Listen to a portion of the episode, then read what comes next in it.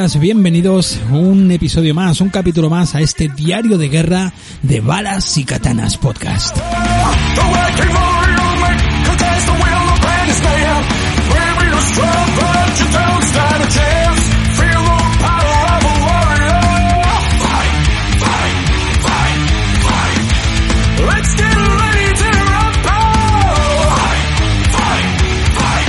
Get ready to the rumble es lo que dicen eh, los Volbeat en este tema que me he puesto de fondo.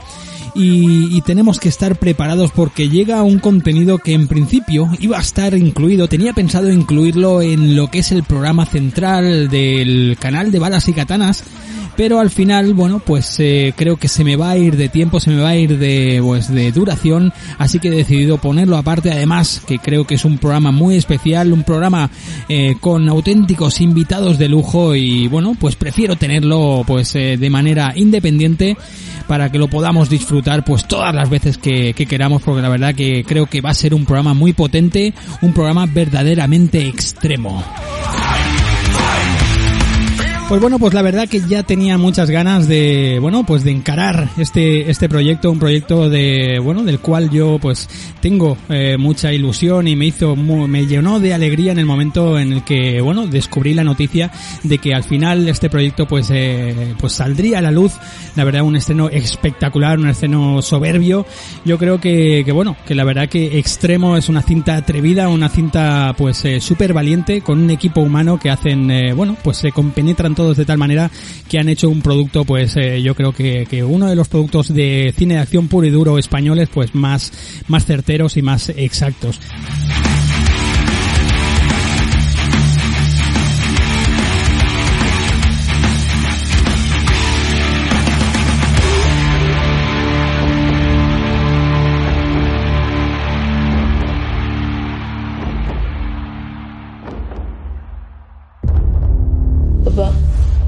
Hay gente en el pasillo.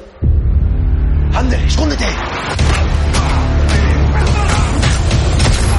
Hace dos años esa gente mató a su hijo.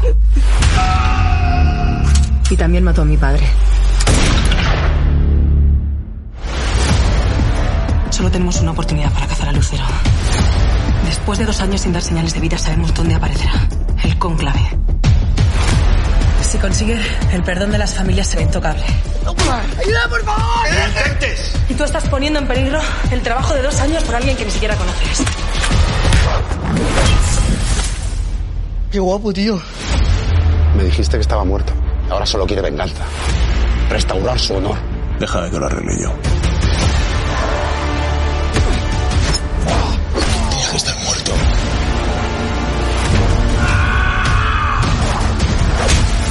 Que va a pasar? Que te van a matar y que yo no voy a estar aquí para verlo. Lucero te ha ganado, otra vez. Solo hay un plan. Voy a matarlos a todos.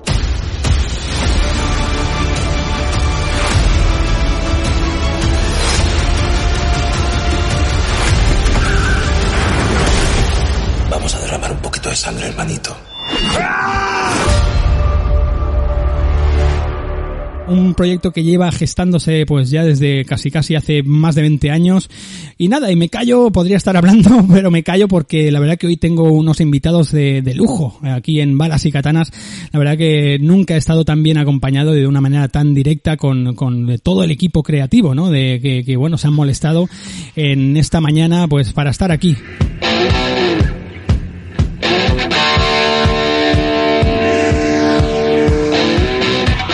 Así que bueno, voy a pasar a, a presentar a cada uno de ellos. Eh, el primero de ellos, pues el, el eh, digamos el, el que ha gestado todo este proyecto, el que lo ha puesto, el que ha dado cuerda a, a toda a toda esta proeza eh, artística y es su director, Daniel Benmayor. ¿Cómo estás, Daniel? Bien, hombre, buenas. Encantado de estar aquí con vosotros compartiendo este momento. Pues la verdad que te agradezco, Daniel, que, que bueno, pues que haga, que te, que bueno, me prestes un, un ratito de tu tiempo, ¿verdad? Para, porque debes estar supongo, liado un montón con el tema todavía, a lo mejor de, de promoción y cositas de, de directamente de, de, extremo. Pero, pero bueno, la verdad que felicitarte, Daniel. Has hecho una cinta que yo como fan y este podcast que es exclusivamente, el único podcast dedicado exclusivamente al cine de acción y artes marciales, pues me he visto, pues eh, estaba yo ahí aplaudiendo en el salón de mi casa. Daniel, o sea que muchas gracias. Te felicito. Muchas gracias, hombre, muchas gracias. Ya sabes que esto, como has mencionado tú antes, es un trabajo colectivo. Ya sabes que para hacer películas de este, de este tipo y de este género es como un baile muy grande de muchos departamentos, así que son todos como piezas indispensables de esta, de esta película. Y nada más que agradecerles a todos que hayan puesto su alma en esta película, porque se nota que hay mucha ilusión y mucho esfuerzo detrás de cada uno de los departamentos. Y aquí los que tenemos en la llamada, dos pilares básicos, tanto Genaro como Iván, Iván y Genaro, es decir, ya sabes tú que en este tipo de películas todo se, se ha de conjuntar de una manera muy orgánica y, y, ellos dos han sido claves en este, en este proceso también. Sí, sí, sí. Bueno, la verdad que claves habéis sido todos. Eh, yo creo que todo el equipo ha sido lo que ha funcionado perfectamente, ¿verdad? Y, y la verdad que, bueno, y los dolores de cabeza que tú habrás tenido también para poder llevar a cabo lo que tú tenías en, en mente, ¿no? Y, y, pelear con quien tienes que pelear también. Cada uno, ¿verdad? Tiene su, su, digamos, su campo de batalla, ¿verdad? Y, y tenéis que, que hacerlo realidad todo, todo vuestro, lo que es vuestro trabajo, vuestra idea, ¿no?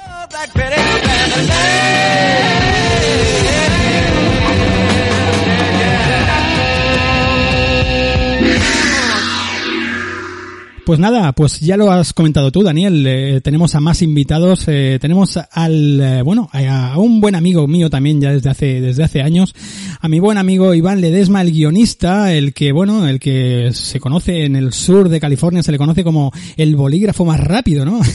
de Quick Ball, de Quick Ball Pen, ¿no? Sí que, lo es, sí, sí que lo es rápido, sí. sí, sí. Es un, es un, un auténtico maestro de la escritura. Luego hablaremos también de varios proyectos que tiene, que bueno, que han, que casi casi han han, confluido a la vez de, de, este estreno. Iván Ledesma, ¿cómo estás, amigo? Pues bien, muy bien. No digas eso de que soy muy rápido, que luego me ponen unos tiempos de entrega que no son humanos, ¿sabes? Pero, pero Iván, yo no te... lo comentes mucho, no lo comentes mucho. Yo te conozco. No, no, era, era broma para la gente que esté escuchando. Iván, era broma. Iván lo que pasa es que se toma su tiempo para hacer esos diálogos tan punteros, ¿verdad? yo sé que a la gente que, que, le gusta el cine de acción, yo creo que, que hago diálogos que, que, esperan, que esperan ver en una peli. Luego que le guste a otra gente ya es otra cosa, pero a la gente que le gusta el cine de acción yo creo que se lo pasa a pipa con esta peli. Ya, ya, ya. Iván, como tú y yo, al igual que con, con Genaro, pues tenemos más confianza. Yo decirte que soy un auténtico fan de tu barba, ¿vale? O sea, yo cuando te ya. vi aparecer en, en eh, ese cameo al, a lo Alfred, Alfred, Hitchcock, ¿no? En la película, yo dije, mira, es que es, es un semidios, ¿vale? Sí, pero esto es culpa de Dani, ¿eh? no es culpa mía. Yo no, no tenía intención. No, hombre, yo dije, ¿quién puede ser el DJ más molón y el único que sobrevive a la matanza, eh, Iván, que no hay otro. Exacto, exacto, exacto. Bueno, lo que lo que veíamos en cintas de acción, ¿no? Como aquella de esperado, ¿no? El, el, en ese caso era el camarero que siempre sobrevive y aquí es el DJ, ¿no? Y, y tú ya tienes experiencia en, en el tema de pinchadiscos también, ¿eh? De pinchar música sí, buena, ¿eh? Sí, sí, ya te acuerdas tú que en el, en el mundo caníbal y en el Apolo Hombre. estamos cuantos años poniendo música así. Qué bueno. Bueno, Iván, pues siéntete también, al igual que Daniel, sentiros como en casa, ¿vale? Esto ya sabéis que, que bueno, esta es vuestra casa y voy a presentar al último al último invitado eh, electricidad pura contundencia hecha hecha fotograma. La verdad que de su de sus eh, células cerebrales salen las coreografías más explosivas y, y, bueno yo creo que un amigo mío ya de la infancia un, un, un, casi un hermano que ha sido para mí mi buen amigo Genaro Rodríguez. Cómo estás tío ¿Qué pasa? ¿Cómo estamos? Aquí encantados de estar en Balas y Katanas. ¿Dónde, dónde podemos presentar extremo si no es en Balas y Katanas? Me cago en la hostia, tío. Pues claro, o sea, esto, un honor, un honor estar aquí con Iván y con Dani porque, porque estamos en el podcast ideal para hablar de este tipo de, de películas. Hombre, al menos el exclusivo donde se habla siempre, ¿verdad? De, de cine de acción, de ninjas y de cosas que, que, a ti y a mí pues siempre nos han, nos han puesto bastante, bastante burros, ¿no? Pero, eh, Genaro, sí, sí. te has encargado de las coreografías a, bueno, además de, de más gente que te, que te ha estado eh, ayudando a ese, a ese trabajo, pero bueno, ahí está, yo veo que te conozco bastante, pues veo mucho tu sello y la verdad que hay un trabajo, felicitarte, un trabajo excepcional, ¿no? Lo que, lo que has hecho. Te has pasado bomba, ¿verdad, cabrón? Sí, sí, yo aquí ya eh, súper bien, ya, ya me conoces. Yo soy aquí un, un enfermo de estas cosas. Yo disfrutaba ahí, se me caía la baba. Claro, claro, claro. Luego- Ha sido, ha sido una aventura. no, no lo hemos pasado pipa, ha sido, ha sido un reto para todos llevar esto a cabo.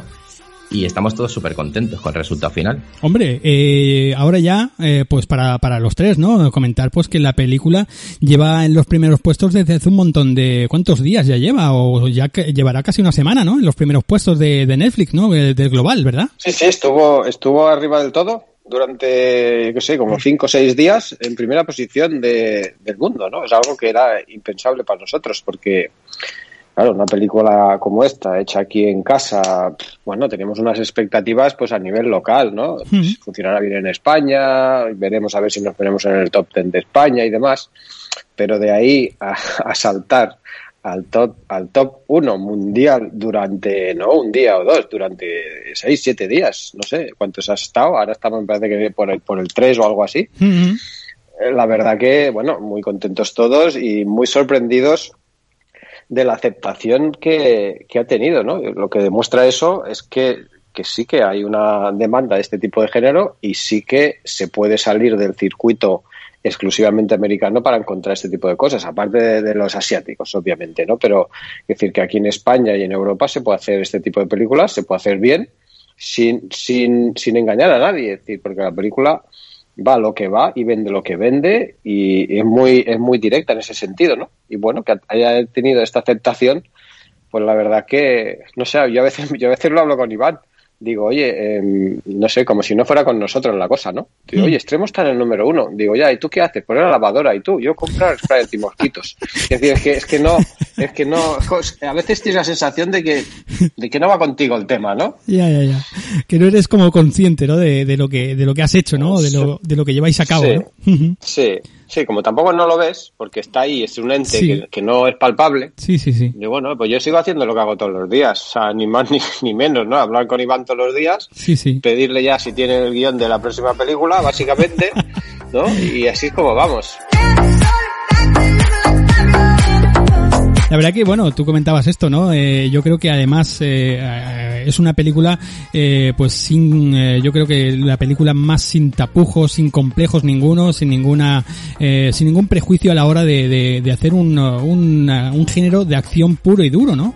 Sí que es verdad que hay otras películas que tienen, bueno, pues tienen sus tramas y aparte, pues tienen acción. Esta, esta no, esta tiene acción y es en lo que gira la trama, en la acción, ¿no? Yo creo que es una, una apuesta, pues para mí brutal. Eh, eso que dice mucha gente, que es la eh, primera película de cine español de, de acción pura y dura y demás. Bueno, pues sí que han habido otras apuestas, ¿no? Quizá pues a lo mejor menos independientes, o sea, más independientes, eh, hace mucho más años y no con la calidad que tiene Extremo, ¿no? La verdad que la, la factura que veo en esta película, las referencias, luego hablaremos un poquito, todos los actores, están, no sé, lo veo que todo va en la misma dirección y eso al final se nota, ¿no? En el fan así fricazo como yo, pues la verdad que yo estaba, estaba vibrando en la silla, ¿no? Y eso que al principio pues llegué con miedo, ¿no? Los prejuicios que tenemos todavía de acerca del cine español, de que no, no parece que, que seamos capaces, ¿no? Seáis capaces de hacer algo, algo así, ¿no? Lanzo ya la primera pregunta antes de meternos en datos y en repasar pues otros trabajos que habéis hecho cada uno, pero va- vamos a lanzar la primera pregunta y es que, bueno, pues yo creo que estamos delante de un género que es de los más complejos de hacer, eh, de los más complejos. Creo que por eso hasta ahora en el cine español no se había tratado este, este género de esta manera, porque yo creo que es de lo más eh, artesanal que hay casi, ¿no? Y, y yo creo que más que cualquier drama, cualquier comedia, el cine de acción eh, merece pues una, mm, bueno, un cúmulo, un núcleo que funcione todo y que ruede como un reloj suizo, ¿no? Que ruede todo perfecto para que salga pues lo que, lo que hemos visto en pantalla, ¿no?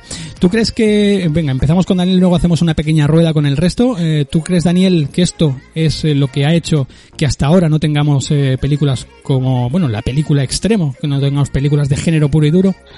Sí, yo creo que hay, aparte de lo que tú dices, que es una maquinaria que tiene que estar muy bien coordinada, ¿no? Es decir, ahí hay, hay pues eso, muchos departamentos que tienen que bailar al mismo tiempo. Yo creo que desde el lado de los productores, es decir, es un género po- poco explorado, pienso, por la, por la complejidad y el riesgo que supone. Es decir, es tienes una competencia en este tipo de películas que siempre están a un nivel eh, de, envergadura mucho más grande, ¿sabes? Como puede ser los americanos, ¿vale? Luego tienes otros que ya es histórico, que es el cine asiático de las artes marciales.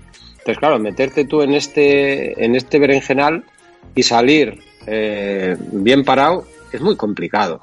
Muy complicado, pues porque ni tienes el tiempo ni tienes el, el expertise y, la experiencia histórica que tienen estos dos eh, estos dos países o, o, zonas, digamos, en este tipo de género. Lo que no quiere decir, o sea, lo que eso no quiere decir es que no haya el talento para explorarlo. Y aquí, pues, ha dado la circunstancia de que se han juntado apasionados de este, de este, de este género y, se ha juntado otra cosa que es es la ilusión, yo te lo, te lo, voy a repetir muchas veces, es la ilusión y, y, las ganas de que salga de que salga bien. Ander, escóndete.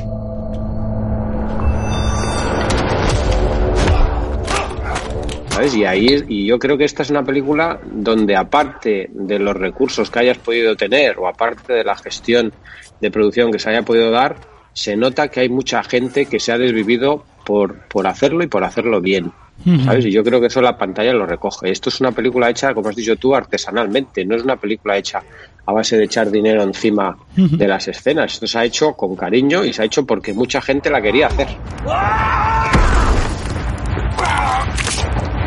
Sí, sí, totalmente. Y eso se, se acaba transmitiendo al, al espectador. Y, y, mucho trabajo, Daniel, que, que hay eh, empleado ahí en, ese, en, esa, en esa cinta sin, eh, sin límite de horario, ¿sabes? Habéis echado ahí más horas que, que ese reloj suizo que yo hacía antes referencia. Que ah, Ahí está, ahí está. Sí, sí, eso es cierto, porque una película normal pues bueno, tiene las condiciones que tiene y a las 7 claro. todos acaban, se van para casa. Aquí no, aquí a las 7 te vas y sigues dándole vueltas y preparas lo de mañana y más ensayos y más coreografía y más de todo. Exacto. Y, y, y bueno, es una cosa que hablábamos Genaro y yo muchas veces en el rodaje. ¿Sabes? A veces hay el refrán de, de menos es más, ¿no? Hmm. Y nosotros dos decíamos, no, no, menos no es más, más es más, queremos más, no queremos menos, queremos más, porque Esa... es que no, no computa en este tipo de películas, más es más, claro. más grande, más cantidad, más tortas, más golpes, siempre y cuando obviamente esté todo dentro, dentro de una lógica, ¿no? Pero, sí. pero se nota, se nota. Genaro, ¿tú qué, qué, opinas de esto que, que, he comentado? ¿Tú crees que, que mmm, no se hace más cine de acción por eso, por la dificultad que emplea, que, que conlleva ello o qué? Yo creo que no lo hacen porque es difícil, es, es que es realmente difícil, es caro y, y no se atreven. Y aquí hemos encontrado un productor que, que, ha creído desde el primer momento en, en, este tipo de género en España y que ha apostado por, por este proyecto. Y yo creo que es más miedo que, que, otra cosa, ¿no? Y ahora supongo que con gracias a Extremo y gracias al éxito de, de Extremo se pueda se puedan seguir haciendo propuestas de este tipo. Porque gente buena hay, gente que se desvive por esto en el, en el sector hay. El tema es que se les dé esa voz y, y que estemos ahí, ¿no? Trabajando, trabajando en ello.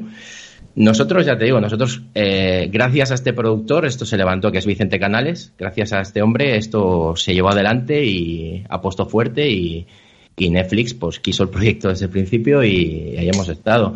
Es un tema, sobre todo es eso, tiempo, o sea, el cine es tiempo y dinero. Si, uh -huh. no se, si no se mezclan estos factores, no se puede rodar una película en condiciones. Puedes hacer karate a muerte en Torremolinos, está claro, puedes hacer cualquier uh -huh. cutrada de estas, pero si quieres hacer cine de acción serio, si no hay dinero y no hay tiempo y uh -huh. no hay una preproducción seria, eh, esto no se puede llevar a cabo. Y gracias a, a, los productores, a Daniel y a todo el equipo, esto se ha podido llevar a cabo y, y aquí tenéis el resultado este.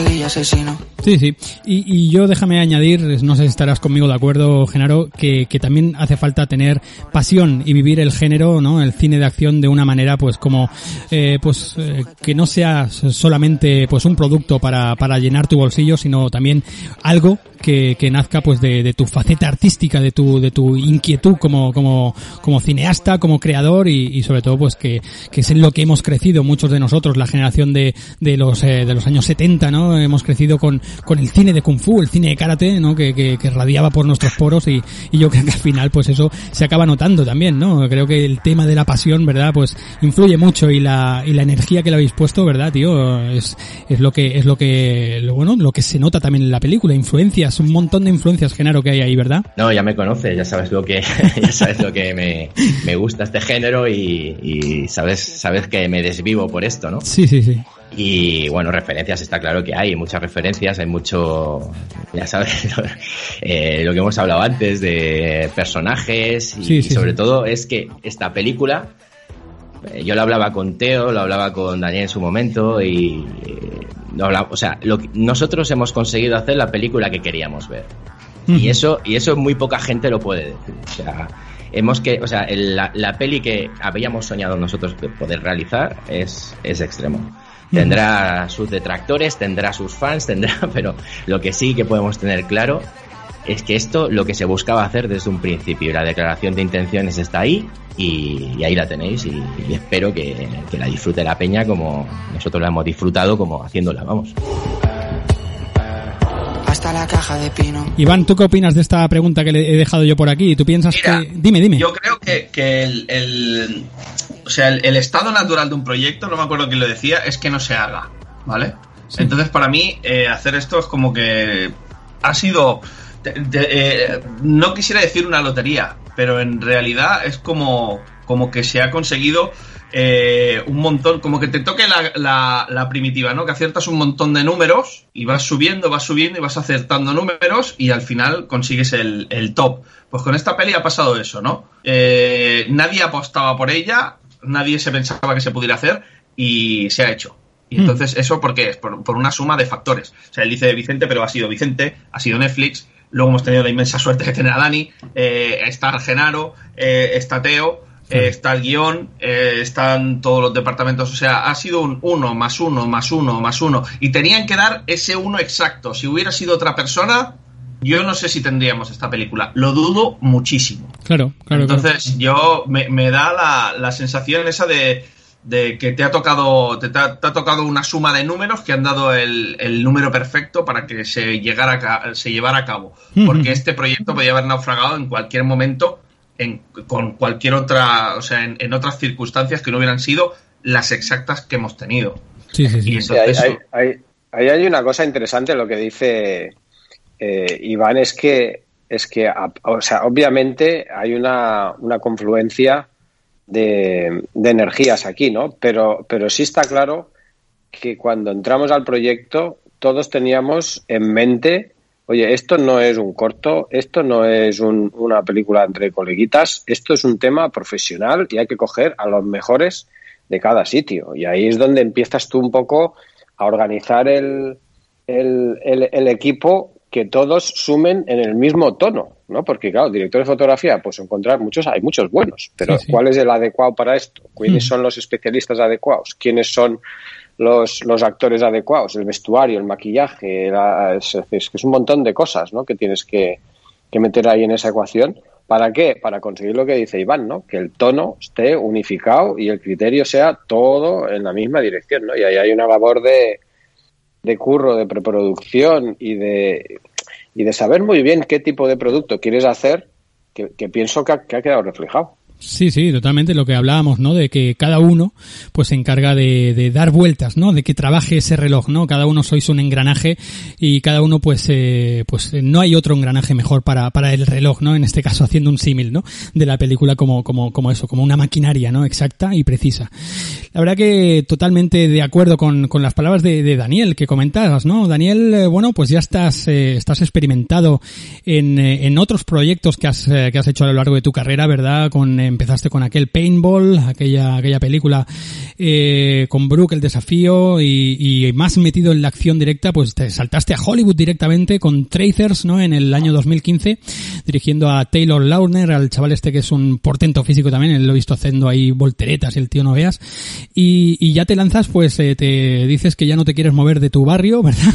Y, y coges como protagonista, pues a, casi casi a, la misma ciudad de Barcelona, te, te, te embarcas en una película de acción de género con, pues con, rodada en tu ciudad natal y, y, y como preguntarte que cómo llega a ti a, este proyecto tan loco, ¿no? Como dices, pero qué clase de, de, de idea loca es esta, chavales, ¿no? ¿Cómo, cómo, cómo llega, cómo nace este proyecto en, tu, en tus manos, Daniel? Mira, yo voy a tirar un poquito para atrás. Es decir, o sea, yo soy un tipo de director que tengo mucha trayectoria internacional en cuanto a que he rodado muchos comerciales. Exacto, también. Desde, sí, que, sí. empe- desde que empecé a dirigir a los 23 y he rodado pues, por, por, todo, por todo el mundo entero. Yo te digo que, menos dos excepciones, prácticamente todos los países he estado. Exacto. Entonces, eso, eso a, a mí, ¿qué, qué me da? Me dice, claro, yo me voy a rodar a Vietnam, o me voy a rodar a Tailandia, o me voy a rodar a Los Ángeles, o me voy a rodar a Toronto, y es que, y es que se rueda igual en todos lados, de verdad. O sea, es decir, que no, no por rodar en Los Ángeles se rueda mejor, o no por rodar en Canadá, o Sudáfrica, o donde sea, si es que al final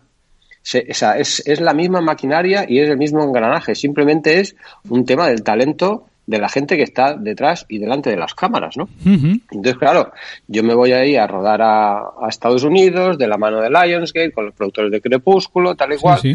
y tengo ahí al director de segunda unidad, que es el, que es el Gary Powell, que es el coordinador de stands de, del mito de Bourne, de James. Bond, bueno, digo, Sí, sí, y sí. yo aprendo, ¿no? Porque, claro, cada sitio que vas aprendes y dices, pero es que tampoco, no es que no es que no se pueda hacer aquí, simplemente es que hay que tener las ganas de hacerlo aquí. Entonces, claro, yo como también he estado muchísimos años fuera, yo decía, oye, pero ¿por qué no puedo hacer yo esto aquí? O sea, dime tú, ¿cuál es la, la diferencia de entre hacerlo en Nueva York o hacerlo en, en Bangkok o hacerlo aquí? Es que no la hay, simplemente es las ganas de querer hacerlo y, la, y generar confianza en los productores para que te dejen hacerlo.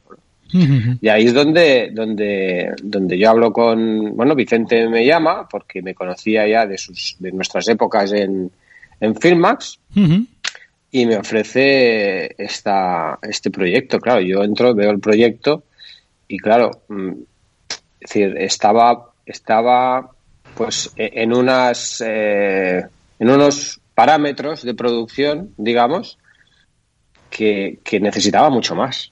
Necesitaba mucho más a todos los niveles, ¿no? Y conseguimos, pues bueno, pues hacerlo más grande entre todos, ¿sabes? Conseguimos hablar con la plataforma y empezó a crecer y hacerlo más grande y nos daban más tiempo y más de todo y conseguimos convencerles de que, de que se podía hacer aquí, se podía hacer bien, pues a base de, de preparación y a base de, bueno, no sé, a base de, de- de- de- de darles credibilidad y de darles confianza, ¿no? Y Sí. entonces, pues se, tir- se tiraron a la piscina y nos dijeron luz verde y a partir de aquí entra todo el engranaje a, a hacer eso realidad. Y hacer eso realidad mm, no... Es que sabes lo que pasa, hay gente que es muy exigente y hay gente que lo es menos. Yo tengo la, la fama de ser exigente, entre comillas, que eso a veces es bueno y a veces es malo, ¿sabes? Sí. Porque, entonces, bueno, pues yo siempre quiero más. Eh, ¿Qué os voy a decir? O sea, eh, Gerardo lo sabe y lo sabe Iván. O sea, o sea, y más en ese tipo de películas. Entonces, claro, tú empiezas a tirar para arriba, para arriba, para arriba, para arriba, para arriba, y ahí te sigue el que te sigue, ¿no? Y nosotros hemos tenido la, la gran fortuna de que, de que muchos han querido seguir y muchos han sobrepasado lo que tú querías hacer, ¿no? Y entonces ese nivel de exigencia, cuando nos introduce al departamento de Genaro, al departamento de Stans, al departamento de fotografía, y todos empiezan a hacer como delfines que navegan hacia el mismo lado, pues eso tira para arriba como un cohete. Y yo creo que es lo que ha pasado. Sí, sí, sí, sí. O sea, eh, fue como un, eh, como la llama, ¿no? Que prende, que prende la, la mecha de un petardo, ¿no? Eh, estaba ya, faltaba solamente el punto, ¿no? Y ya salió ahí como, no, no de manera automática, pero se conjuntaron ahí todo el equipo ya, ¿no? De casi casi sin darte cuenta, ¿no, Daniel? Sí, sí, sí, sí, sí, sin darse cuenta o, o dándose, o dándose cuenta, ¿eh? y cómo se tenía que hacer, ¿sabes? Y es un tema de exigencia, de preparación y de constancia y de vamos a darle más vueltas y vamos a ver las coreografías y vamos a hacer... Y hay una cosa que hablaba con Genaro siempre, es decir, Genaro que es un, un crack de, de todo este tipo de películas y tiene referencias de todo, se lo sabe todo de todos, es como la enciclopedia de este tipo de, de género. Claro, yo a veces le preguntaba a Genaro, digo, ¿esto se ha hecho? Dice, sí, se ha hecho en tal sitio, tal sitio. pues busquemos otra cosa. Y esta otra cosa se ha hecho, ¿dónde no hemos, hagamos algo que no se haya hecho? Porque es que lo que se ha hecho, o sea, si tú, ya entraremos luego, ya querías tú empezar a hacer eh, referencias y demás, ¿no? Es decir, Sí, sí. es decir, un poco las referencias eh, siempre las hemos intentado evitar. Es decir, oye, John Wick ya se ha hecho y se ha hecho muy bien. Nosotros no podemos competir con John Wick. Tenemos que hacer algo diferente.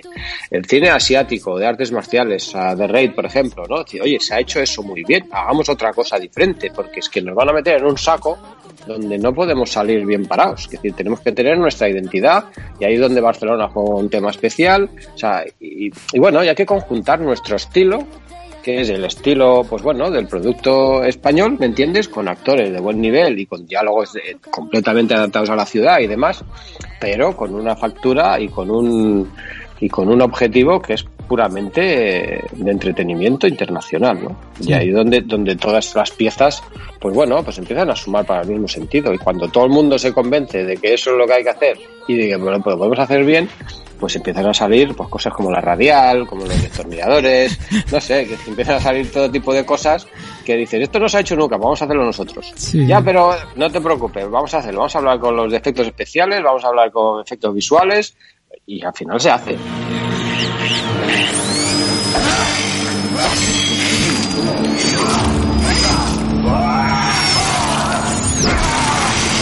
Sí, se sí, porque nos lo, pues nos lo creemos los que lo estamos haciendo, los primeros, y es que sabemos cómo se hace, si es que no es un problema.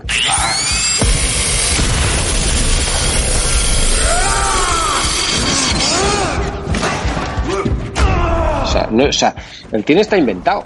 Sí, sí, Que claro. si ya- yo, yo ya sé para qué sirve los efectos en cámara, los efectos digitales, el montaje, el sonido, si ya sabemos todos cómo va. Simplemente hay que querer hacerlo y ponerlo en orden y ponerlo en marcha.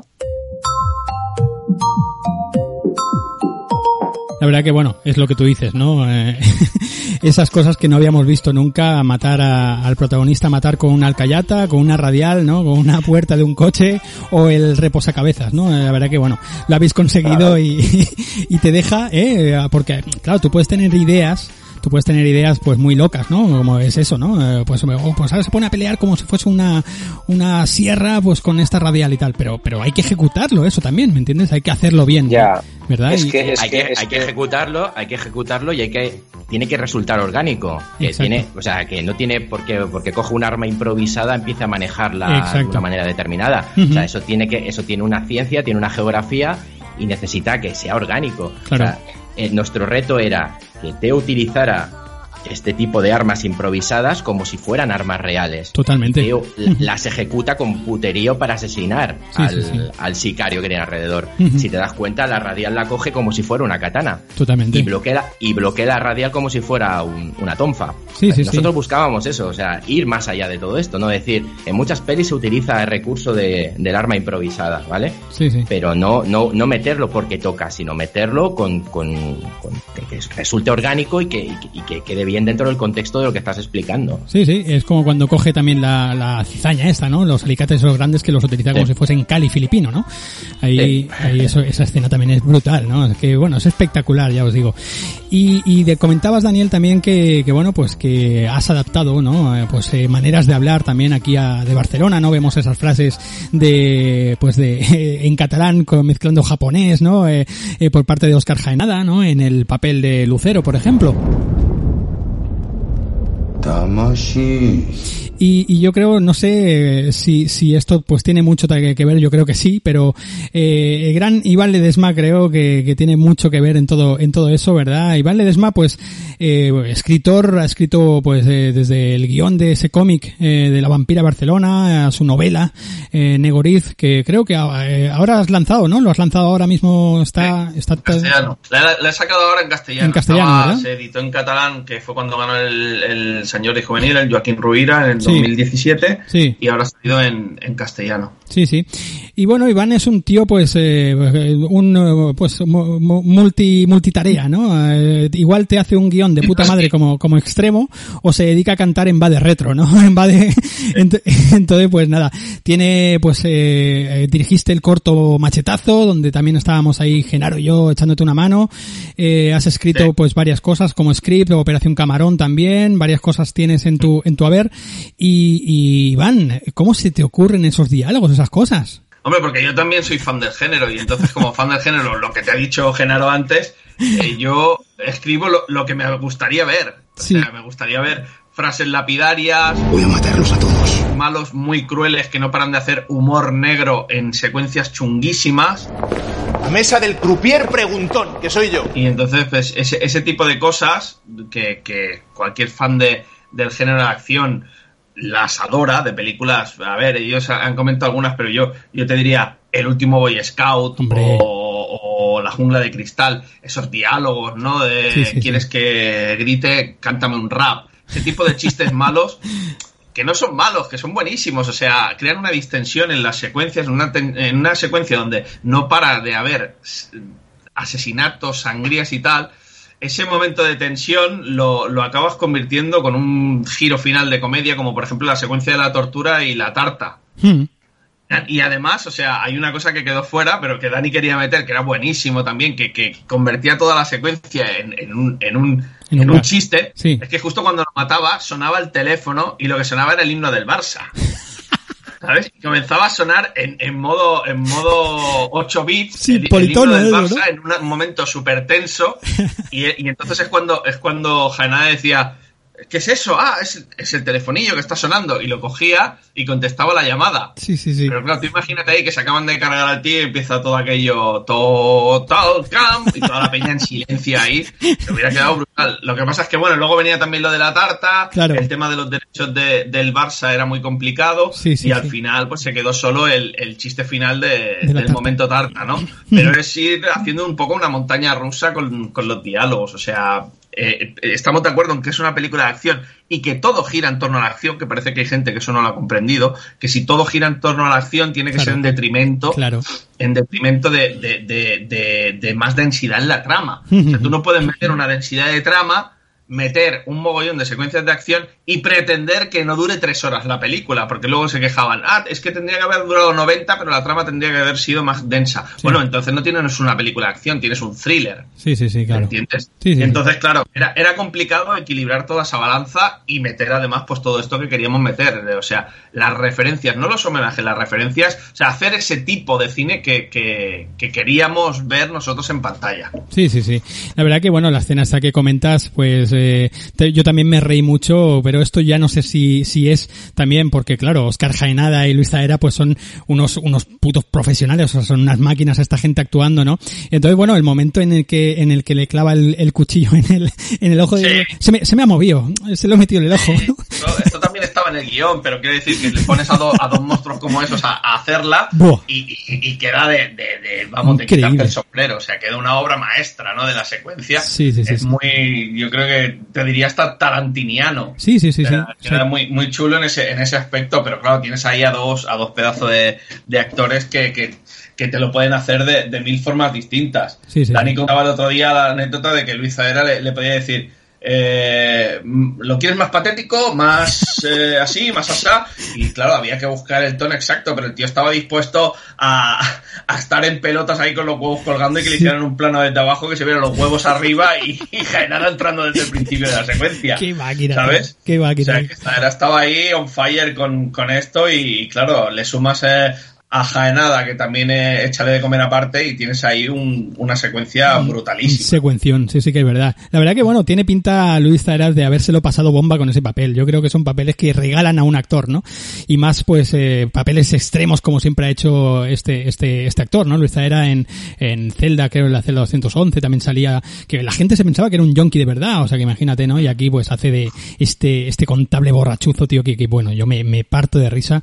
Y, y como te lo hace el ¿no? Supongo que Daniel habrá sido un regalazo trabajar con gente así, ¿verdad? Sí, hombre, la verdad que te lo ponen muy fácil. O sea, todos en general lo han hecho a un nivel, han entendido, o sea, lo importante es que entiendan muy bien qué tipo de película se está haciendo. Esto no es un drama, esto no es una comedia, esto no es una película española, esto es un- una película de género de acción con, con personajes muy definidos, es decir, que lo que no se busca es, eh, pues eso, es eh, la profundidad de cada elemento, ¿no? Porque es que no te da tiempo a explorarlo, tienes que ser muy concreto y muy directo. Y en ese sentido han sabido, pues eso, plasmarlo en personajes, cada uno muy diferente, cada uno con su estilo muy marcado y cada uno, pienso yo, a un nivel de, interpreta- de interpretación muy fuerte. Es decir, todos, ¿eh? desde, desde, desde Zaera, Jaenada, los Todos. Cases, Andrea, que decir, Sí, todos sí. en general lo que han hecho es entender muy bien el tipo de película y entender muy bien cuál es su posición dentro de esta película. Sí, sí, sí, la verdad que sí, se, se nota, se nota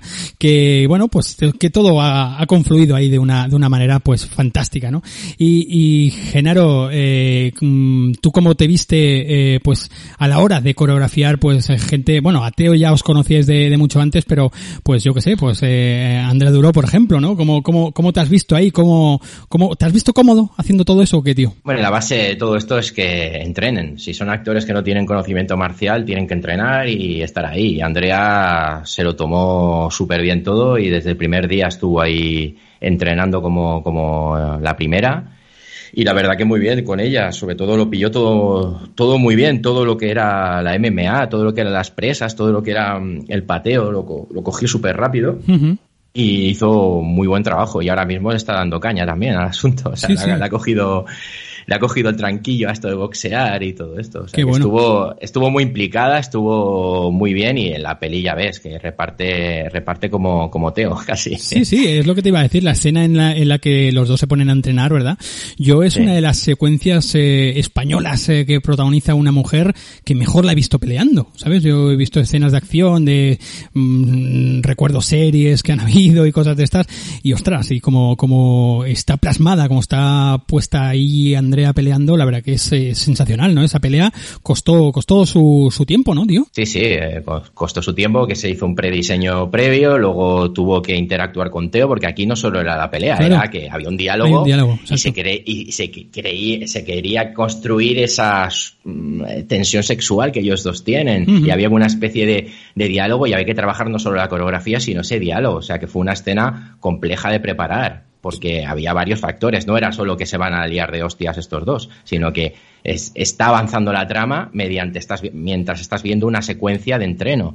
Sí. Eso es, también es un factor bastante original dentro, dentro de una peli, ¿no? Porque estás viendo varias cosas, no solo estás viendo la, el, el entreno. Están hablando de, de la misión, están hablando y se crea esa tensión sexual ahí entre ellos dos que está, que está muy bien. Sí, sí, está Y muy fue bien. duro, fue duro de preparar, sí, sí, Sí, sí. Eh, eh, eh, es duro y además supongo que plasmar la escena como, como está plasmada, ¿no? Esto de que, bueno, pues están en medio, dia- en medio de un diálogo, pero pasamos de un extremo al otro, ¿no? De estar peleándose a, a lo que se piensa el espectador que en cualquier momento se van a estar pegando un revolcón los dos, ¿no?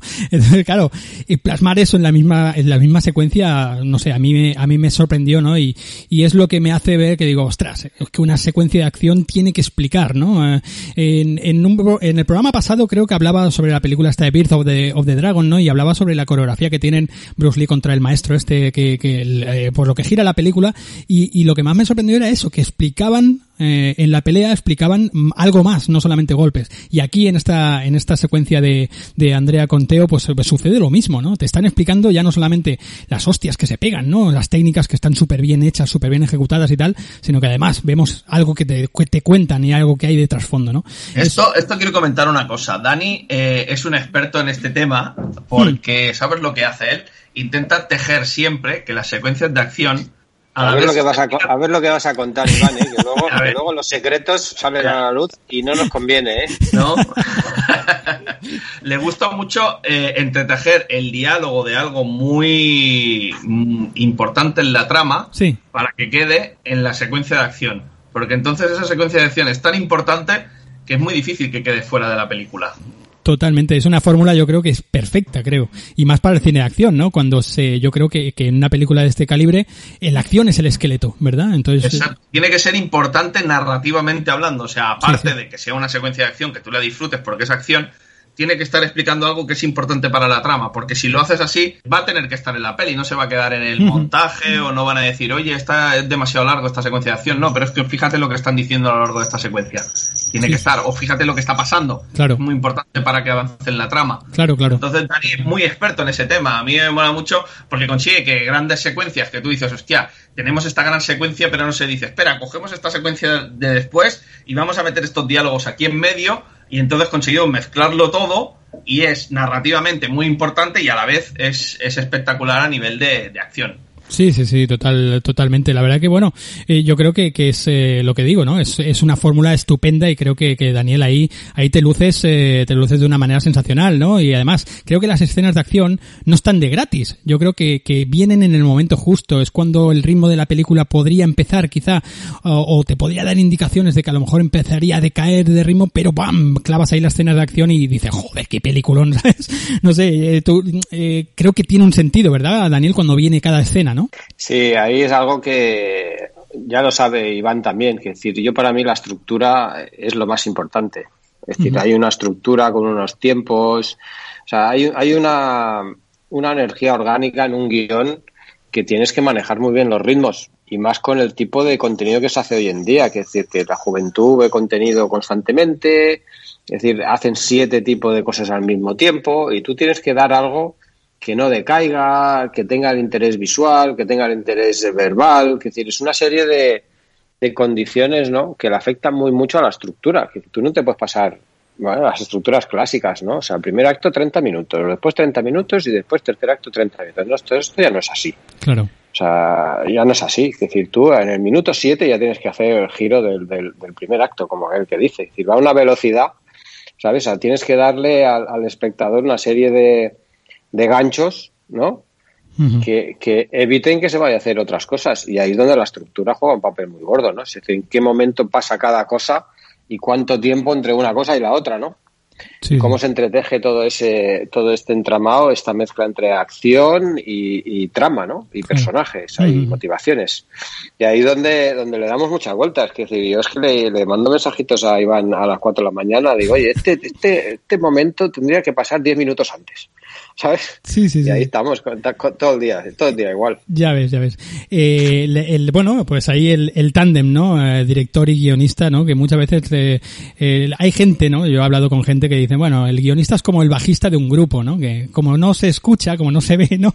Pues pa- parece que la gente no le da importancia, ¿no? Y yo creo que es, es una pieza clave, ¿verdad? Eh, a la hora de, de crear, ¿no? Porque, bueno, pues estás continuamente cambiando cosas, continuamente volviendo a reescribir y creo que es súper, súper importante que entre el, el, bueno, en conjunto todo, ¿no? Pero sobre todo el dueto, ¿verdad? Entre director y, y guionistas, pues tiene que estar, ¿verdad? Y, y lo, lo que tiene, perdona que te diga, lo que tiene el, el guionista básico por encima del director es el sentido de coherencia en la historia.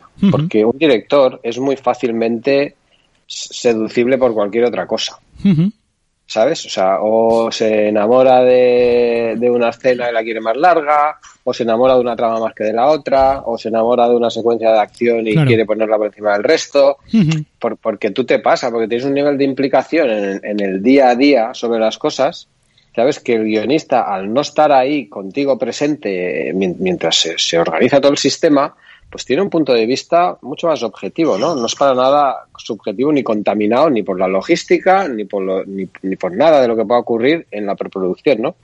Y entonces, eh, eh, en este caso, Iván es la persona clave en el sentido de, oye, cuidado que esto se está yendo mucho para la derecha o se está yendo mucho para la izquierda o no crees que esto tendría que estar más equilibrado. Entonces ahí donde, donde bueno, yo por la relación que tengo con él, trabajamos muy a gusto, pues tenemos la confianza de decir, Dani, esto es una merda o, o Iván, esto es un cagarro, ¿no? Sí, y ahí sí, nos sí. quedamos más anchos que largos y hacemos otra cosa y no tenemos ningún problema. Sí, sí, Es sí. decir, que el, el amor íntimo por lo que acabas de crear, tan, tan pronto lo montas como lo desmontas. Y creo que ahí está la, la objetividad, ¿no? Max, cuando te saqué de esa casa, lo único que sentía era dolor y rabia. No podía creerme que nos hubieran traicionado de esa forma. Ahora creo que es el momento de buscar alternativas. Marcharnos de aquí, pensar en otro plan con más calma. Huir no va conmigo. Solo hay un plan. Voy a matarlos a todos.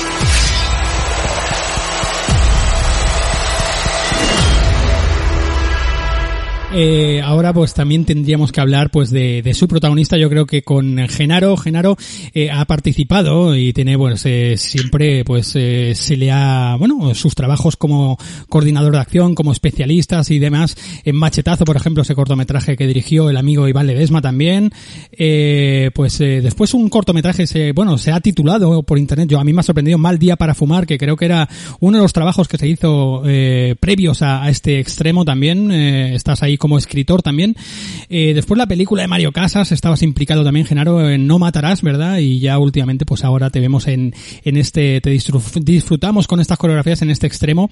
Y yo creo que tú, mejor que, que el resto, pues puede, puede hablarme de, de, de Teo García. Bueno, todos los todos lo conocéis, lógicamente, pero Teo García eh, empezó, quizás es uno de los maestros de ninjitsu, ¿verdad? Más jóvenes del mundo, ¿verdad, tío? Sí, sí, él, él es una eminencia en todo, todo tipo de disciplinas marciales. Es el maestro más joven que hay, que fue a Japón siendo súper joven. Y, y tiene todo ese bagaje que, que, es un experto en taekwondo, en kung fu, en, en, en todos los tipos de artes marciales y uh -huh. que, bueno, que siempre ha querido hacer cine. O sea, él él desde que tenía uso de razón, él quería ser un actor de artes marciales y de películas de acción. Sí, sí. Y él siempre ha querido hacer este, este proyecto. Desde que lo conozco yo en 2003, creo que lo conocemos, desde 2003 siempre ha tenido esto en mente. Y él, sí, él solo quería esto. Quería ser eh, actor eh, de películas de acción y ser el protagonista y ser el que reparte. Y, y él ha tenido siempre ese objetivo, ese objetivo. Y, todos sus esfuerzos han ido siempre, que hemos rodado teasers, hemos rodado de todo, pruebas de mil...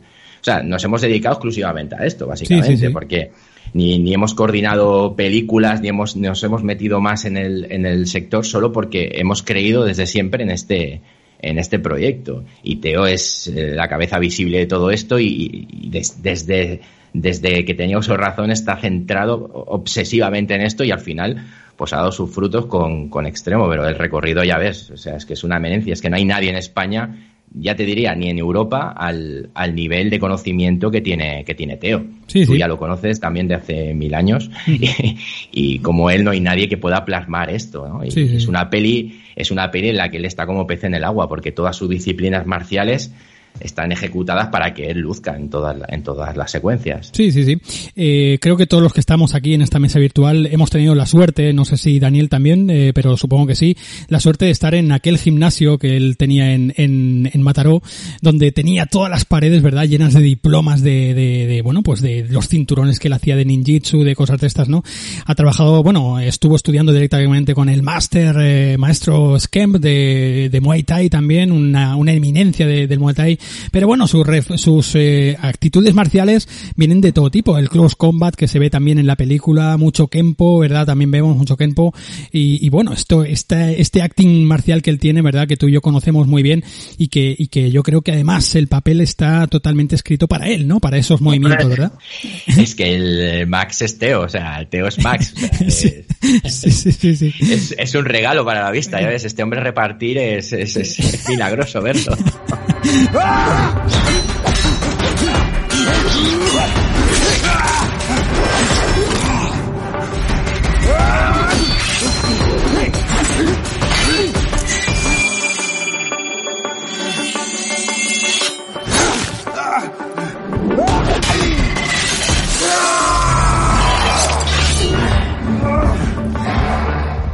Tengo sabido de que la, la frase eh, lapidaria que suelta Teo más famosa ¿no? de la película, que es esta de la próxima vez que venga vosotros ponéis el café y yo pongo las galletas. ¡Oh, no! ¡No, por favor!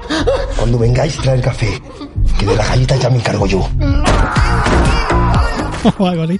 Que se iba a quedar fuera, ¿no, Iván, esta frase? Bueno, eh, a ver, era...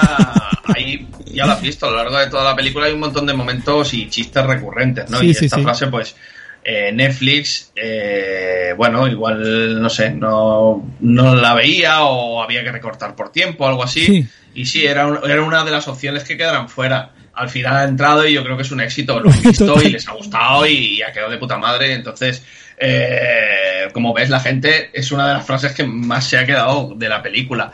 Y sí que era, sí que es cierto que en algún momento, pues, pues podía quedarse en, en, montaje. Porque nosotros hubo versiones de la película que eran mucho más largas y, uh -huh. y, queríamos, pues Dani quería recortarlo para que fuera todo mucho más dinámico, la plataforma también. Y entonces, eh, pues una de las opciones era, era recortar alguna, alguna de estas frases y esa era una de, la, de las que tenía papeletas para quedar fuera. Finalmente no fue así. Yo creo que que está muy bien que haya quedado porque, porque es de las que de las que la gente se queda y la recuerda, la repite y genera, genera memes, genera discusión y genera momentos de, comentarla entre colegas, ¿no? De decir, te has quedado la, cuando le dice lo de las galletas, no sé qué, que la gente no sé.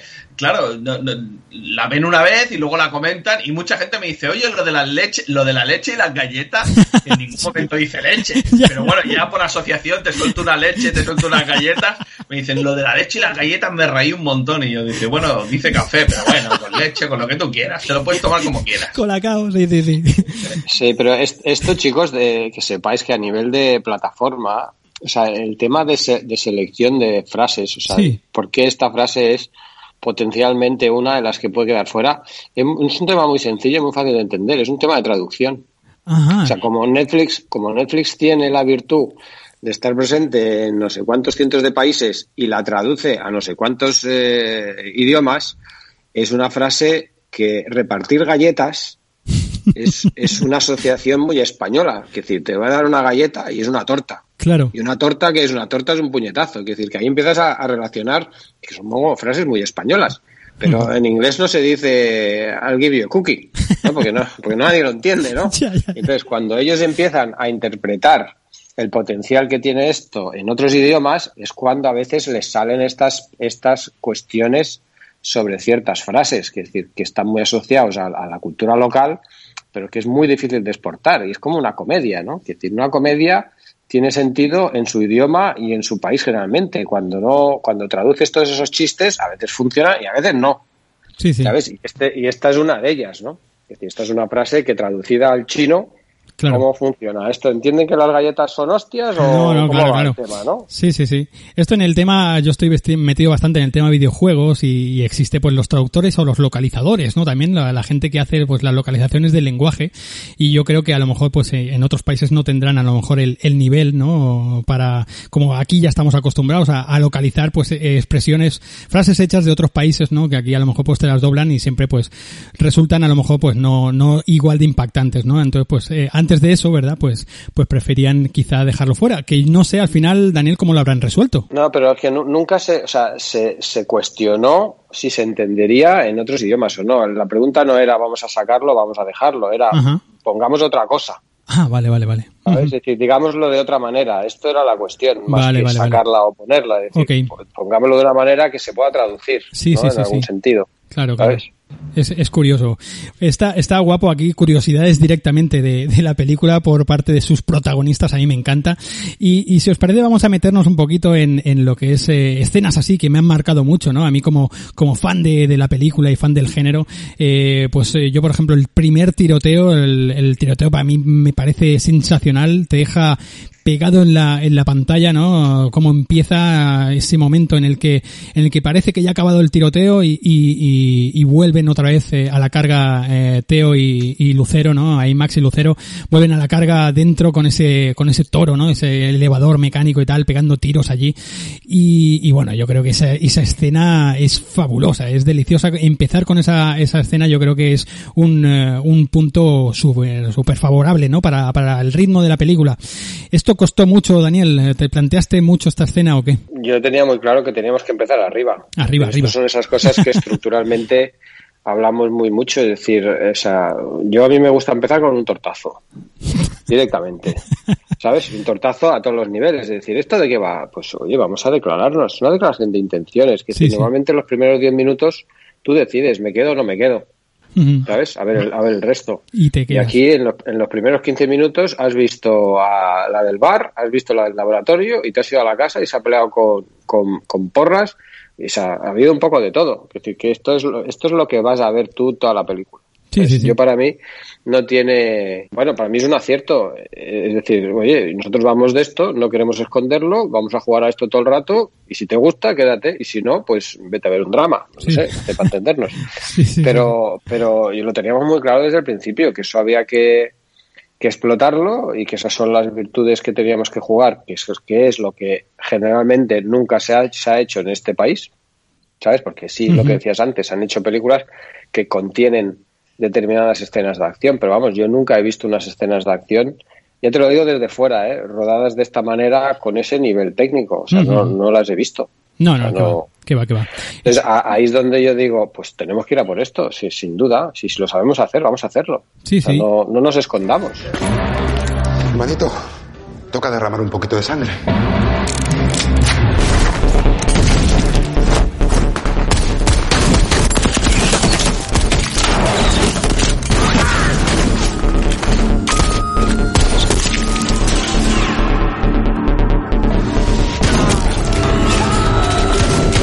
En los primeros minutos de película vemos a Oscar Jaenada pues reventando una cabeza humana, ¿no? Decapitada con eh, de, de un, de un tiro, ¿no? Y, y cosas de ese, de ese calibre, ¿no? De película extremo, pues la verdad que vemos a Sergio Pérez Mencheta pegarle, matar de un puñetazo a una, a jefa de un, de un, de un clan oriental, ¿no? De mafia oriental. Entonces, pues la verdad que eh, es, es algo que no puedes ver en otras películas, ¿no? A día de hoy y, todo forma parte de ese, de esa ficción, de esa violencia, eh, pues para mí, eh, ese, esa belleza de, de, la violencia casi casi rozando al cómic, ¿no? Y que, y que a mí me, me, encanta ese momento también, por ejemplo, en el tiroteo del inicio, que, que vemos sin, casi sin sonido, ¿no? Así como muteado, vemos a, a, a el eh, Lucero como va, eh, pues, eh, matando, ¿no? Casi casi, pues, sacrificando a, la, a los, a los, a los tipos estos de, de, del clan este, ¿no? Y, y vemos como le mira a Teo, ¿no? Ese, plano es increíble, es bellísimo, tío. Y, después yo que soy un fetichista de, las armas y todo esto, me encanta un plano que para mí es el plano de la película, eh, el plano cuando Teo y Lucero ponen el arma, ¿no? Encima de un, de un, de la mesa, encima del saco este de droga y tal, ¿no? De la bolsa de droga. Ese plano es increíble, ¿no? Aparte, plasmas, eh, Daniel, plasmas las, las pistolas de una manera muy bella. Yo soy como John Boo, ¿no? Que me sí, enamoro de que, las pistolas. Es que ese plano, ese plano cuenta muchas cosas. Mucho, decir, o sea, mucho. La gente en general cuando ve una película de acción, pues eh, se queda con, con o sea, no, no, no es la superficialidad, pero que decir, dentro de las películas de acción hay muchos momentos narrativos muy fuertes. Yo para mí ese plano explica muchas cosas. Es bestial. Es decir, hay una unión que es eh, un, un, clan, uh -huh. ¿vale? Que es lo que les une por debajo, las drogas, y hay dos pistolas que son completamente diferentes, completamente o sea, de estilos y de mentalidades diferentes, un revólver que lo revienta todo y un arma táctica que la tiene al lado. Es bestial. Puestas de manera opuesta, que tiene uno para un lado, el otro para el otro. Es una, es una separación de caminos. Que decir, hasta aquí hemos llegado, esto se queda encima de la mesa y a partir de aquí yo me voy para mi lado, tú te vas para el tuyo. No. Bueno, pues eso, esto está visto en un plano. Sí, sí, el sí. que lo quiere entender, lo entiende, y el que no lo quiere entender, se le queda en el subconsciente. Exacto. Uh -huh. pero, pero está explicado de una manera bueno, 100% visual, ¿no? Es, una separación de caminos. Es bellísimo, tío. Se me han puesto los pelos de punta, tío, de, de cuando me lo estabas explicando. Es que es tal cual es como que, yo es lo... Que, es que hay muchas veces, muchas veces que, que bueno, es decir, es el, es el bagaje. Es decir, al final las películas, sobre todo las de acción, es un lenguaje muy visual. Sí, sí, sí. ¿Sabes? O sea, obviamente hay unos diálogos y hay unas tramas y demás. Pero yo recuerdo haber estado en China viendo películas de acción que la, que la dependienta, o sea, en, en, en Pekín, ¿no? Decir, uh -huh. oye, dame una entrada para la película esta del Chow Yun Fat. Uh -huh. eh, no, no, no, no, no, no, no. Digo, sí, sí, que quiero entrar. No, no, no, no, no, que sí, que sí, que sí. Entonces viene un traductor. Dices que la película es en chino. Digo, ya, ya, si es que me da igual. ¿Sabes? Uh -huh. Y entras a ver la película en chino, que no entiendes nada, y sales y lo has entendido todo. Claro, claro, claro. Lo has entendido todo por, porque, porque el lenguaje visual te lo explica y te lo explica la música y te lo explica el, personaje, aunque no entiendas el diálogo, te explica sus emociones. Y hay muchas cosas que están detrás de las películas de acción, no solo la, las tortas y, y, y, la fanfarria, digamos, ¿no? Sí, sí, sí. Supongo que te gusta también que te digan, eh, que te hablen de, en concreto de esos planos, ¿no? Que a lo mejor pues tú querías dar a entender eso y, y quizá pues no todo el mundo a lo mejor lo vea de la misma manera, ¿no? Pero, pero yo creo que se lo llevan a casa. Sí, sí ¿no? Se queda grabado, ¿verdad? En el, en bueno, tú tienes capacidad de analizarlo, lo reconoces y otro que no, pero ha visto la película y le ha gustado. Sí, sí. ¿Por qué será? No sé, se hace una suma de muchas cosas. Sí, sí, sí. Qué bueno, qué bueno. ¿Sabes? Es bestial, bestial. Y después otra escena que me ha gustado mucho es la de la, la que, bueno, eh, Teo, eh, Max salva a, a, Leo la primera vez, ¿no? Eh, de los rusos, ¿no? Cuando le están robando y tal. Ese momento a mí me encanta. Bueno, yo soy un puto fan de, del Castigador y, y me recordó mucho a, a, cómics, incluso a algunos cortometrajes que, que, que hicimos hace años, ¿no? Me, me, recuerda, bueno, me encanta el tema de, de, de justicieros, de todo esto me, me mola. Yo creo que, que ahí, Genaro, estabas tú como pez en el agua también, ¿no? Sí, claro, esta escena es, eh, bueno, no es que sea un homenaje, pero bueno, en el subconsciente tenemos Exacto. todos claro. este tipo de, de ficciones, ¿no? Uh -huh. Y claro, es, esa aparición de Teo ahí es como si fuera un superhéroe realmente. De hecho, sí, para sí. Leo, él es un superhéroe y dice, coño, ¿dónde ha salido este tío? Este tío aquí con la capucha y tal, que me ha salvado, es que parece Batman, ¿sabes? Sí, sí, y esa era, era un poco plasmar plasmar eso, ¿no? De, de, de que a la, a la, apariencia de Leo es, es, es, un superhéroe que le ha salvado de dos, de dos mostrencos rusos, ¿sabes? Que sí, le están sí, apalizando. Sí. Y la aparición de Teo es estelar en ese, en ese momento. Parece, ya te digo, parece, parece Batman. Eh, claro. Dark Knight. Sí, sí, sí, tanto. Y además desde el punto de vista que lo ve, que lo ve Oscar Casas, ¿no? Desde abajo, ¿no? Que él lo ve y el tío, ¿cómo mola? Todo el rato, ¿no? Me encanta el papel de, de Oscar Casas, ¿no? Se sale, ¿no? Es, es bestial, ¿no? El, eh, ese momento. Además, me encanta el, el prisma que le habéis dado a, a Teo, ¿no? Eh, así que, que roce incluso un poco casi casi el homeless, ¿no? Ahí con la barbaca viviendo en un, en un taller mecánico, ¿no? Eh, y el tipo pues se entrena por las noches ahí escuchando la, la canción y tal, ¿no? Es bestial, ¿no? A mí me, ya te digo, estaba yo viviendo la película como, como si estuviese todavía en los salones recreativos jugando al Double Dragon, ¿no? al Vendetta de Konami, ¿no?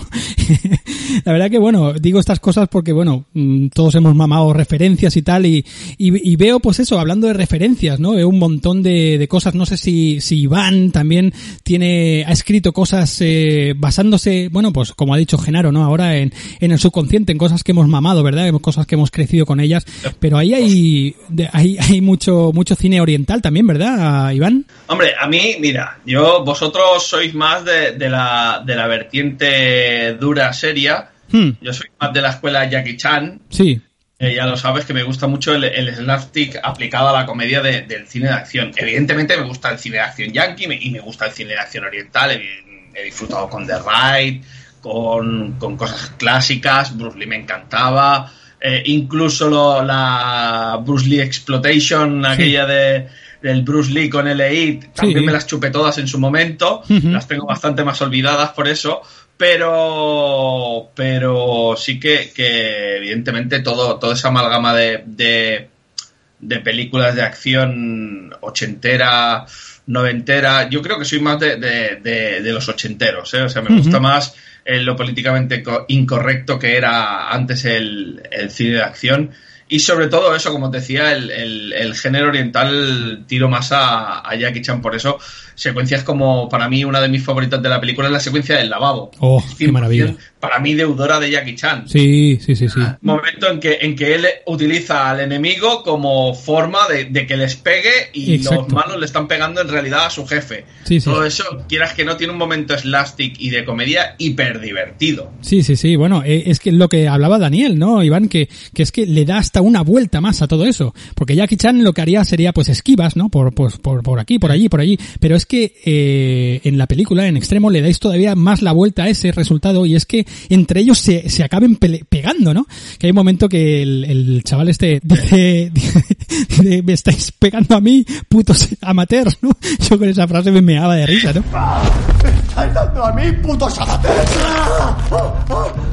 Es buenísimo. Sí, sí, sí. Sí, sí, sí. O sea, eh, le dais hasta la vuelta a, escenas, pues que eso podrían representar clásicas de, de del, bueno, del slapstick típico de, de, Jackie Chan, ¿no? Y aquí le dais todavía otra vuelta más, ¿no, Daniel? Claro, porque Jackie Chan siempre, si te fijas en sus, en sus peleas y en sus películas, siempre se defiende, nunca ataca a él. Nunca inicia un combate. Aquí Teo no, no es así, o sea, Teo es muy proactivo, él es muy violento pero lo bueno es que lo utiliza como un arma más, o sea, utiliza el cuerpo del enemigo como un arma más, generando para mí esa secuencia eh, Jackie Chan, pero 2.0, o sea, incluyendo la, la, la, violencia del propio, de, de, la propia situación y de, y de la propia manera de ser de, de Max. Sí, Claro, es otra cosa, es diferente. No yo por lo menos no lo he visto nunca. y se genera una secuencia súper original que a mí personalmente me hace mucha gracia y ahí, vamos, ha tenido una respuesta bastante también, bastante positiva, ¿no? Por parte del fan del género. que cuando nombran las secuencias, ¿no? Dicen el tiroteo del principio, la secuencia del lavabo,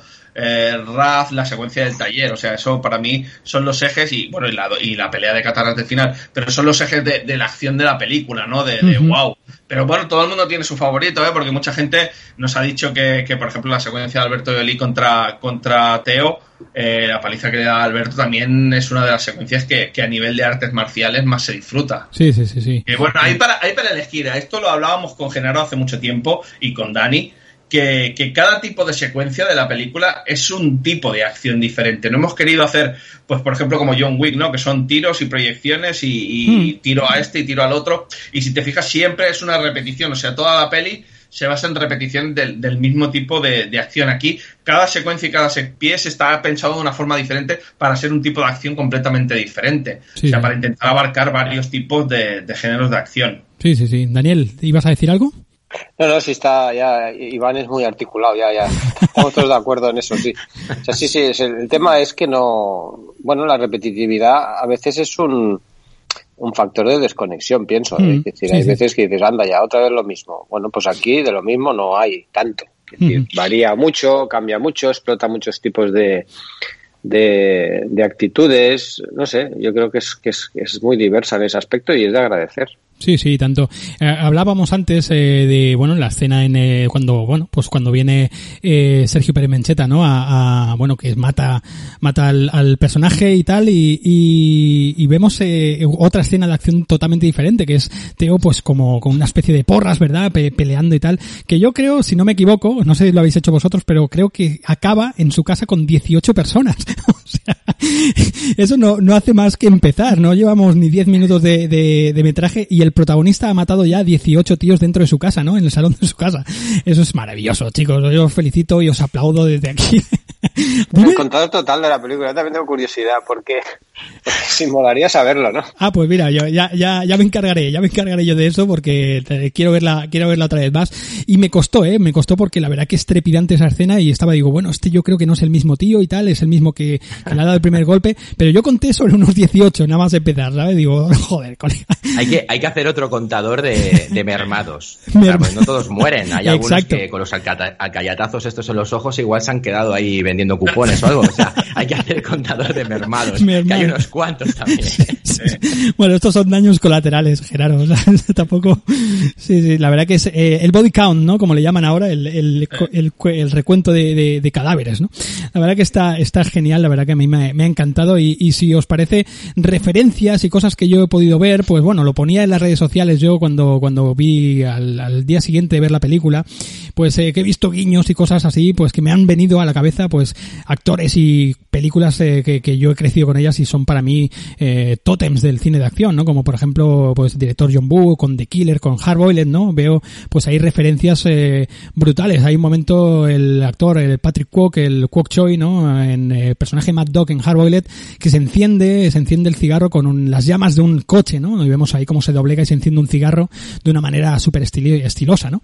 Y aquí, pues no sé si eso lo tenéis en cabeza o no, o coincide, pero el momento en el que Oscar Jaenada se enciende el puro con las llamas de un cadáver, ¿no? Todavía dando más la vuelta ahí, ¿no? No las llamas de un coche, sino de un cadáver de un tío ardiendo, pues eso lo veo hasta como referencial a, a ardiendo con, con, con, llamas verdes de ácido bórico. Sí, sí. Eso es lo más malo que hay en el, en el universo. Sí, Pero la verdad, mira, yo vi Hardboiled en su momento, la adoraba, la, la carátula es tan mítica, sí. pero, pero la verdad es que a un nivel consciente no, no, no era un, un homenaje consciente al, al, escribir esa secuencia.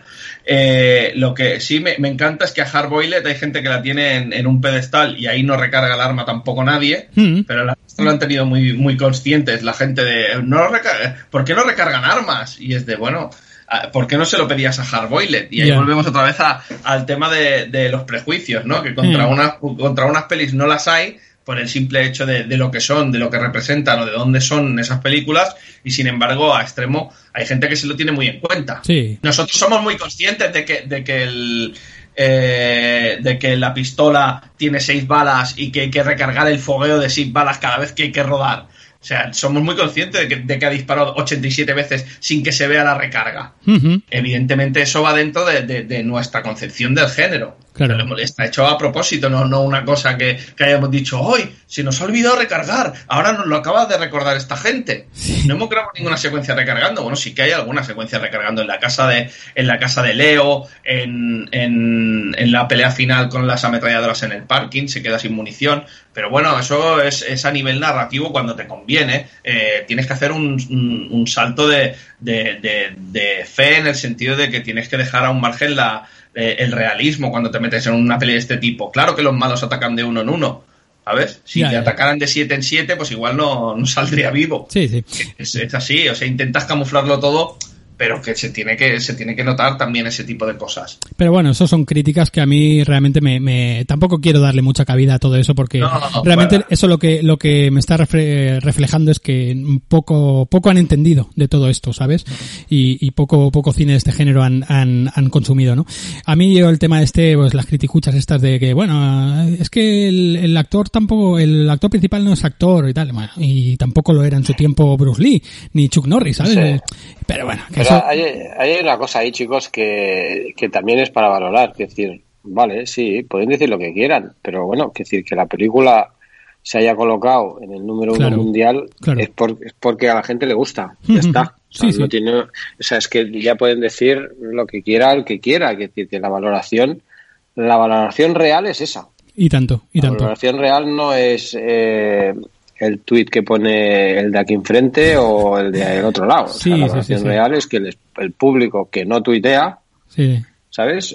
Bueno, pues lo ha visto y hemos tenido la suerte de que ha gustado, pero vamos, en, en diversidad de sitios que son tan diferentes como puede ser la India, Panamá, Claro, Costa claro. Rica, Canadá, da igual, es que no, es que no ha tenido no, no ha tenido reparos en cruzar fronteras, ¿no? O sea, no es que los de habla hispana sí, y los de habla anglosajona no, o los franceses, por ejemplo, ha estado Sí, Francia número uno no sé cuánto tiempo, que, Sí. que es, que los franceses, vamos, que ya sabes cómo son, Sí, sí, tanto. eh, que son muy, muy que se miran hacia adentro, ¿no? Bueno, pues para, para valorarlo eso, Iván, que decir que aunque hayan dos que dicen estas cosas, Oh, sí, al pues- final el resultado es el que es. Claro, claro, claro.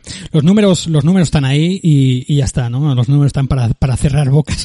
Así que, eh, Gerardo, no sé si tú quieres añadir algo más antes de meternos un poquito ya en el, en el plano final, en el, en el, en el tramo final. ¿Quieres añadir algo a todo esto? Bueno, pues que es un peliculón y que la gente la vea, básicamente. Porque ahora, ahora necesitamos que se abra, se abra brecha aquí y continuemos contando historias de este, de este calibre. Sí, sí, sí. Historias de alto octanaje como nos gustan, las pelis estas que habéis nombrado, de Hardboiled, todas estas que sabes que nos han marcado Sí. y seguir y seguir en esa línea y seguir trabajando seguir trabajando para seguir haciendo propuestas de género tan serias como esta. Porque, Genaro, mm, tú creo que Alberto Jolie tú ves ahí un Mad Dog potencial, ¿verdad? Hombre, Alberto Jolie, tú ya sabes que eh, no- nos hemos criado en el gimnasio. Hombre, y tanto. Yo, yo hacía taekwondo con él. o sea, es exacto, que, exacto. eh, somos, ya sabes que este hombre debería estar aquí sí o sí, ¿sabes? Y, Sí. y es MacDog, claro, es El- una, es una referencia clara. Sí, sí, sí. El momento en el que en el que Oscar Janada le da la señal, ¿no? Y, y él pues eh, extermina a los no, a los hombres de, de, de su padre, ¿no? Eh, y Sí, ese, ese claro. plano cuando sale, ¿no? Cuando mira a cámara que dice, madre mía, tío. Sí, Sí, sí, eso Es, es muy expresivo, es, es realmente es un, es un crack. Alberto. Sí, sí, sí, le ha faltado un parche, Genaro, un parche ya y, y es ya Mad Dog total, ¿no? La verdad Para que la segunda parte le ponemos un collarín y un parche. Sí, sí. Bueno, pues chavales, yo creo ya para encarar el último tramo, la última propuesta que os hago, yo creo que no teníais, eh, no sé si corregirme si me equivoco, pero no teníais eh, previsión de, crear, eh, eh, bueno, pues de, de crear un género, eh, digamos, marcar el género de acción eh, a nivel nacional en nuestro país, pero yo creo que, que habéis marcado las pautas totales a, a seguir. Teníais presente, teníais consciente esto, que lo que queréis conseguir era esto, crear el cine de acción en nuestro país eh, de nuevo Sí. o, o de manera nueva. Sí, sí, sí. Daniel, Sí, sí, sí, sí. Vamos, ¿no? yo lo tenía clarísimo. qué bien, tío. Yo ya te lo he dicho antes, es decir, yo no sé por qué esto no se puede hacer en, en mi casa, Qué guapo. ¿sabes? Es decir, y, y, y lo tenía muy claro que sí que se podía hacer. Y yo ya le, le decía, vamos a hacer la primera película de acción española y vamos a abrir un camino aquí para demostrar que sí se puede y que lo hacemos bien. O sea, es que vamos, yo es que lo- ya, te, ya te lo digo, es decir, gracias a, a- a poder haber visto pues cómo se roda en muchos otros sitios del mundo, pues tú dices, si, si es que aquí rodamos igual o mejor, es que no tenemos nada que envidiarle a los de enfrente.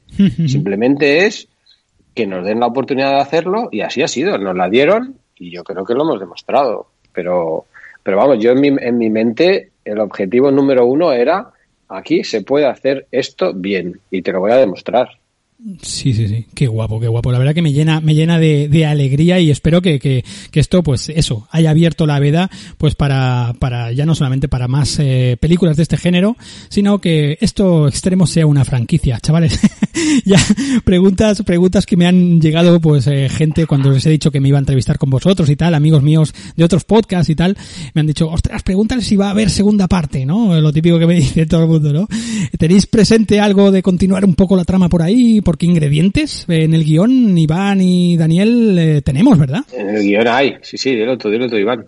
No, no, yo, vamos, o sea, en el guion quedan muchas cosas ahí y vamos, este género sabes que se presta absolutamente a, a continuar y a, y a- y a seguir andando de, de las andanzas de esta gente y, y, quedan muchas cosas abiertas, o sea, queda Claro. ahí el, el- El la final con Dimitri, quedan, quedan un montón de, de temas. Claro. O sea, que Sí, sí, sí. tirar por ahí me- millas, seguro, o sea, Ya, no hay ya, ya. ningún Hombre, tú, problema. tú, tú piensas una, tú piensa una cosa muy simple. O sea, se han cargado al jefe del clan chino. Sí, ¿Vale? sí, sí. Entonces, bueno, ¿y los chinos qué van a hacer? Se han cargado claro. al clan colombiano. ¿Y los colombianos qué van a hacer? ¿Van a quedar así o van a dar respuesta a algo? Se han llevado 98 millones que no son suyos. Le han dado un millón a la, a la amiguita de, Sí, de Leo. de, de Leo que se queda en la puerta ahí mirando esto. Han, cre- han creado una familia de ellos tres, Sí, ¿vale? Que, que se ha disgregado las familias del principio y se ha generado una nueva familia que te, que te va hacia un nuevo futuro. Y encima tienes ahí un Dimitri que ha orquestado un plan para que Max se cargue a Lucero, sí. es para ver que el conclave era en un día cuando era en Era el otro, claro, y encima salvó a Max de, de las llamas a través de María el día que, que se lo intentaron pelar. Digo, bueno, pues unos, unos cuantos tienes para continuar Claro. de ingredientes. El tema que nos complicamos ahora es que la gente quiere que vuelva a, a Lucero, ¿me entiendes? Y está más muerto que qué. Y quiere que vuelva a Chulmu y también está más muerto que qué. Y entonces ahora tenemos un problema. Bueno, pero co- encontrarás, encontrarás alguna, alguna solo, encontraréis ahí todo el equipo creativo alguna solución en caso de que llegue un extremo 2. Y, y otra, otra de las preguntas que esta yo ahí ya me incluyo también, eh, eh, ¿sabéis si, esto igual no es, no es eh, asunto vuestro, pero eh, ¿sabéis si va a salir en físico esta película? Pues no sabemos. No sabéis, ¿no? Decir, yo creo, yo creo que, pero no lo sé yo si es política de la plataforma. Esto no, no lo sé, no, No sé, la verdad que no lo sé, pero estaría bien, la verdad. Hombre, es que yo la quiero, quiero lucir el lomo de, de extremo ahí en mi, en mi biblioteca de, de películas, ¿sabes?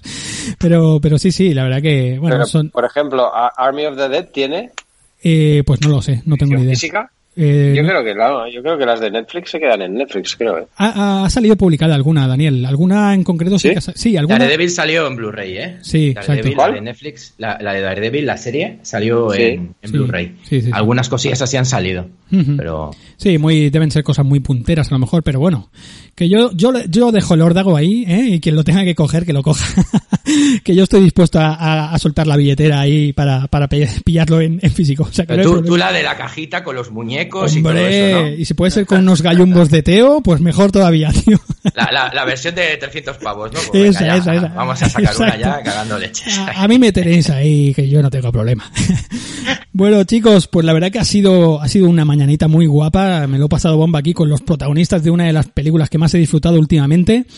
Eh, daros las gracias, Daniel. Muchas gracias por prestarte, por estar aquí con toda la paciencia aguantando a este fricazo que te ha estado aquí taladrando. ¿eh? Nada, hombre, muchas gracias a vosotros y, y ya sabéis, para lo que queráis, aquí estamos. Pues muchas gracias, Daniel. Iván, gracias, amigo. A, a ti, Sergi. Espero, espero volverte, volverte a ver, aunque sea eh, de cameo en la segunda, en la breve. segunda parte. Vamos a tomarnos un café o lo que sea. y Genaro, seguimos en contacto, amigo, ¿eh? Gracias, tío. Nos Mu- vemos. Muchas gracias a, a los tres por este, este ratito. Y ya sabéis, eh, Extremo lo tenéis disponible ya desde el día 4 de junio en la plataforma Netflix. Y estáis tardando, que es la película que todo el mundo está hablando y todo fricazo del, del cine de acción y artes marciales, pues estamos alucinando con ella. Así que ya tardáis, amigos. Venga, vamos allá. Cabeza, corazón.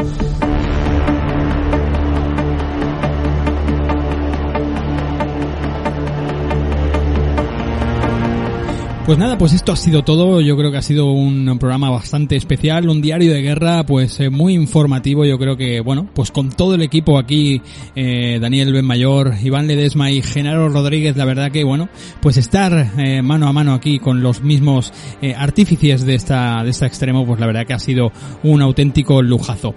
Espero que lo hayáis disfrutado como, como yo me lo he pasado aquí en compañía de, de estos buenos amigos.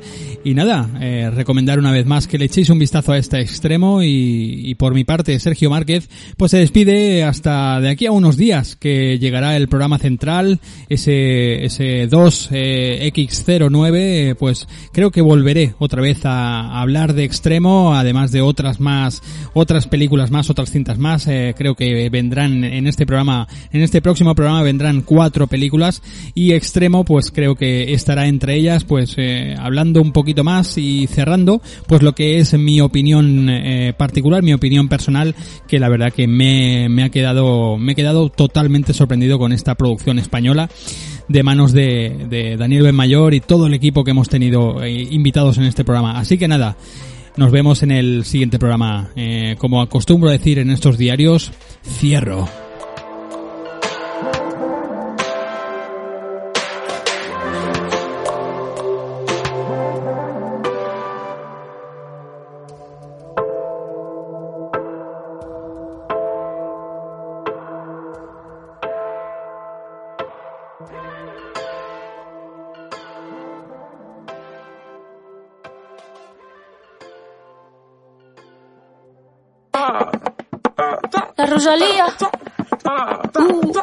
Que sé que per ser milionària. Com si ploguessin sant els bitllets pels aires. Un dia per Mumbai i el següent a Malta. Uno. A ver, Genaro, habla un momentito, porfa. ¿Qué pasa, tío? ¿Qué pasa, Makoki? Bien. Iván. Ahí, venga. Hola, hola, hola, ¿qué tal? ¿Qué tal? ¿Qué tal? Vale. Check, check, check. Check, perfecto. Y Daniel, por favor. Vamos a rodar algo, venga, motor, dale, Genaro, dale, Iván, escribir algo rápido, va. Sí. Motor. Motor. Vamos, vamos a hacer aquí unas secuencias. Venga, motor. Aquí me encanta. Només vull veure bitllets de 100. Fucking money, man. Signal el dòlar dintre la ment. Hablando únicamente de extremo, así que nos podemos recrear más solamente en, en la película, ¿vale? Y, y podemos hablar largo y tendido, sin ningún tipo de, de censura, ¿vale? O sea que si queréis decir palabrotas y esas cosas, pues... A mí no me digas esas cosas, tío. A mí no me digas esas cosas que yo aquí... Luego nos buscamos la ruina. Claro, Sí, sí. claro, Te van a quitar el podcast de la radio. ¿eh? Hombre, y bueno. tanto, iVox me va, me va a cerrar aquí el chiringuito. dintre la ment. Fucking money, man. Només vull veure bitllets de 100. Fucking money, man. No, hombre, lo que no se puede decir, ya somos listos, no lo diremos, ¿no? No, claro. Sí, Bueno, yo no soy muy listo, eh, Daniel, pero...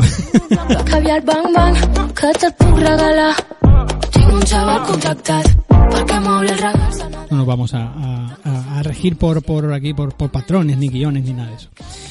Va- yo me puedo ir. puede- puedes ir a por café si quieres mientras Teo traiga las galletas. Exacto.